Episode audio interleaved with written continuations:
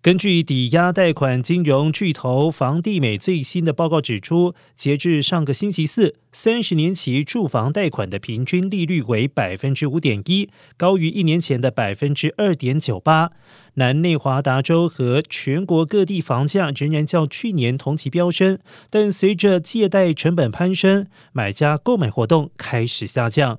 在转售方面，三月份约有三千两百七十套二手单户住宅成交，比起去年同期下降了约百分之十二。在新屋方面，今年截至三月，建商共报告了将近三千九百套净销售额，比起二零二一年同期下降了约百分之十五。新购房者的流量也下降了百分之十八。尽管如此，拉斯维加斯的房地产市场在很多方面还是保持稳定。拉斯维加司房地产经济协会指出，三月份二手单户住宅中位销售价格达到创纪录的四十六万元，较去年同期上涨了百分之二十六点七。